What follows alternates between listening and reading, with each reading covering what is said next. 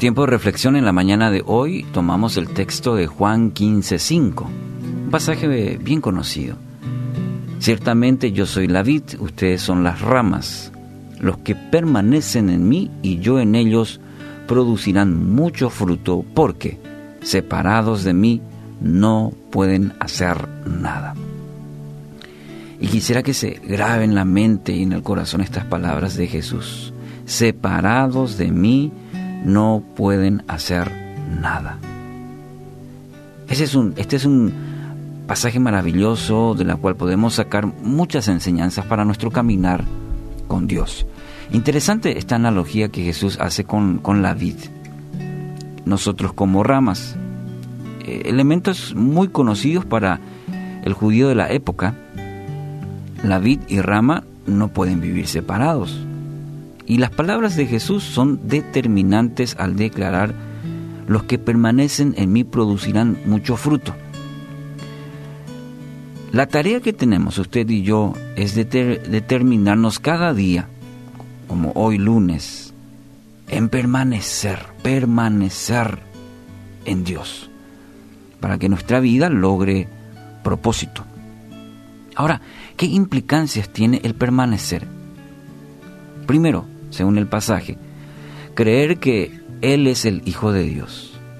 Segundo, no solamente debe creer, también hay que recibirle como Señor y Salvador de nuestra vida. Tercero, ser obediente a su palabra. No puede creer y seguir viviendo a su manera. La palabra de Dios es norma de fe y conducta. Cuarto, ser, ser fieles. Vendrán momentos difíciles, desánimo, temor, pero debe decidir mantenerse en el camino. Quinto, su relación con Dios. Debe, debe expresarse también en otros, es decir, debe cultivar una, cultivarse en una comunidad de fe. Aunque hoy quizás estamos en esta situación que cultivar eso en una comunidad de fe, es decir, una iglesia, eh, está limitado, pero también es un principio que encontramos en la palabra de Dios. Ahí es el lugar donde servimos, y donde también podemos ser ministrados a través de la comunión con otros.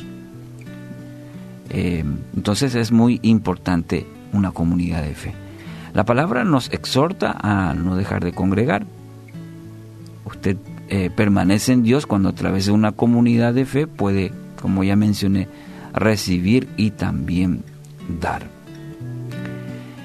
La palabra clave es, es permanecer y aquí encontramos en, cinco elementos que deben reflejarse en nuestra vida diaria.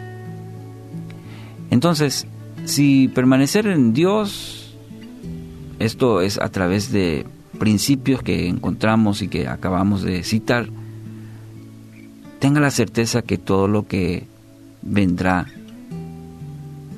tendrá éxito dará mucho fruto, dice su palabra. Esa es la garantía.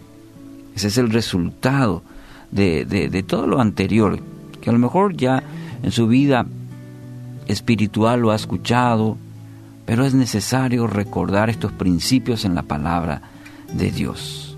Creer que Él es el Hijo de Dios. Mucha gente si hacemos, cree en el Hijo de Dios, pero eso se refleja en lo segundo, recibirle, al ser Él nuestro Señor y Salvador, eso forma, Él es lo primero.